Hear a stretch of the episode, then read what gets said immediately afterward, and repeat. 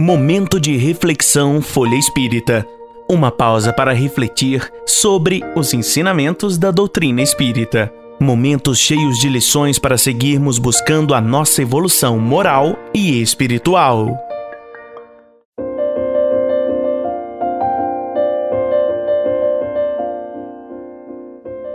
Lições de Sabedoria, capítulo 4 Corpo na transição, suicídio e reencarnação.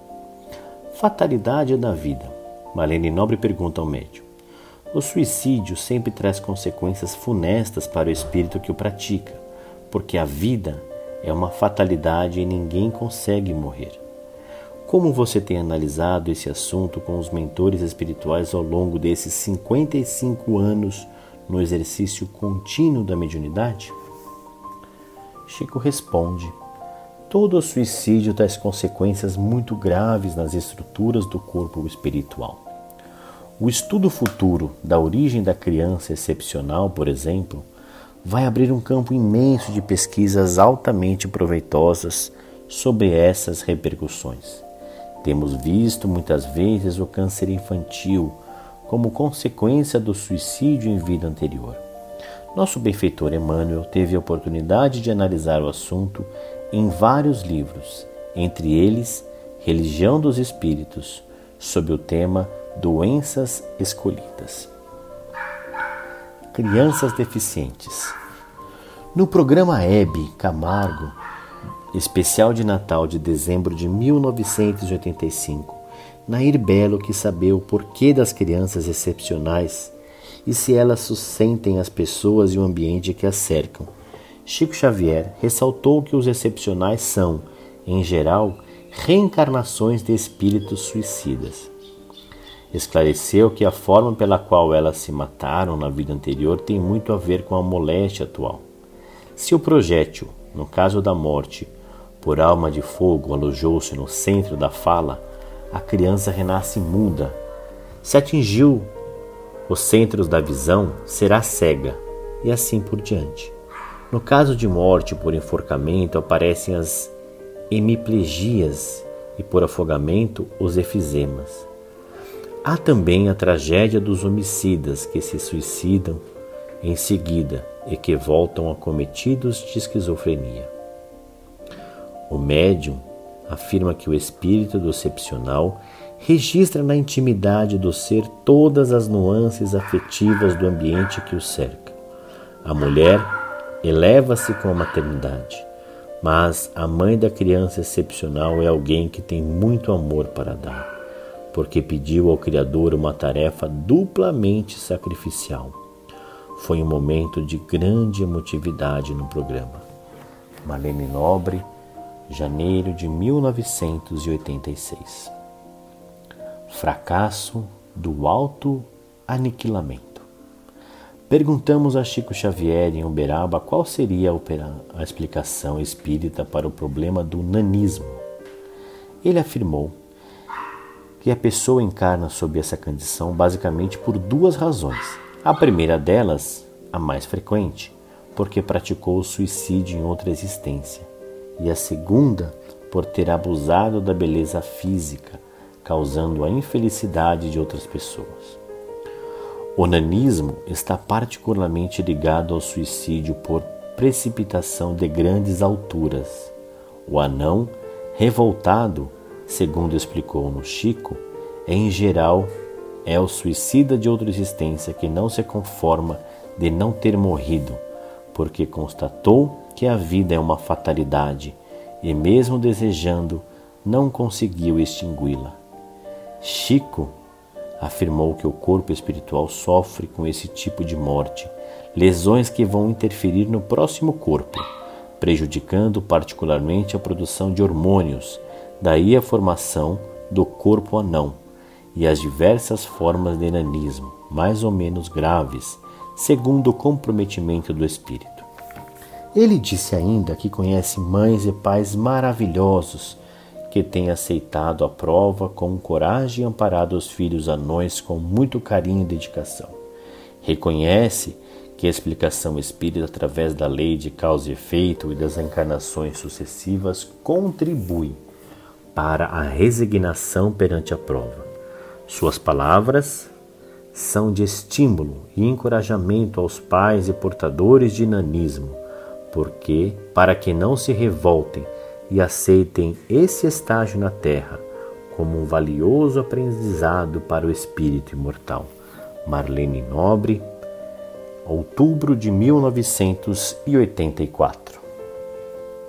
Um caso de reencarnação identificada. O estranho caso que vou contar aqui começou por volta de 1975, no estado do Pará, com alguns de seus personagens consultando Chico Xavier em Uberaba, Minas Gerais. No verão de 1976, o médium Chico recebeu a visita de uma professora muito simpática, acompanhada de seu irmão, um rico fazendeiro, rico fazendeiro com muitas terras, lavouras e gado naquele estado. Contou à professora que seu irmão ali presente tinha uma filha única de 21 anos, que se apaixonara por um rapaz filho de outro fazendeiro, cujas terras eram limítrofes com os campos de seu irmão. Precisamente por causa das divisas da terra, os dois homens tornaram-se inimigos mortais, com atentados de ambas as partes, de forma que seu irmão, ao saber da paixão da filha pelo moço, primeiramente advertiu-a com a máxima severidade, mais tarde ameaçou deserdá-la e mais adiante prendeu-a por dez dias a pão e água no porão da casa da fazenda. Como a jovem não aceitasse o término daquele amor, o pai enviou-a para São Luís do Maranhão, como interna no colégio de freiras. Nesse ponto da narrativa, o fazendeiro toma a palavra e diz a Chico Xavier: Seu Chico, sou de outra religião, mas aceitei vir aqui com minha irmã para lhe dizer que, mesmo essa mudança de cidade, não adiantou, porque o cabra da peste descobriu o paradeiro da minha filha, indo morar em São Luís.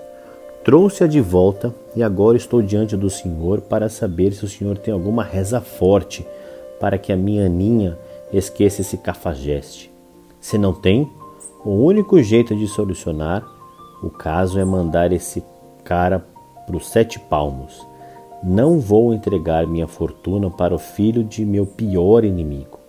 Chico ponderou-lhe que um tal amor sugeria um encontro de almas gêmeas, que um tal amor não deveria ser proibido que matar o rapaz também não extinguiria a ligação de compromisso entre os dois.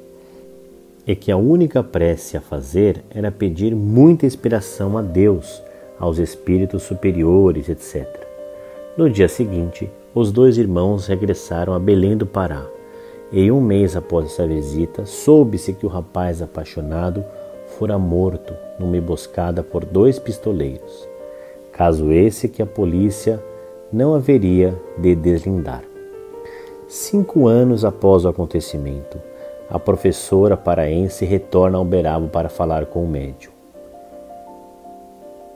A quem contou isto, após a morte do rapaz, sua sobrinha caiu em profunda depressão, quase a loucura. Ficou seis meses interno num hospital psiquiátrico, após o que ganhou alta médica em observação. A seguir, a insistentes rogativas de seu pai, concordou finalmente em casar-se com o filho de um fazendeiro da região, este muito amigo da família. Feito o casamento com grande pompa e circunstância, onze meses após nascia um lindo e robusto menino, quando então passou a surgir um novo problema.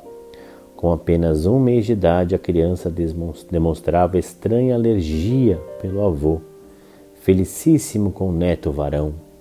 Ao longo de três anos, uma imensa equipe de médicos especializados, psicólogos e pediatras examinou o menino sem êxito nem explicação plausível.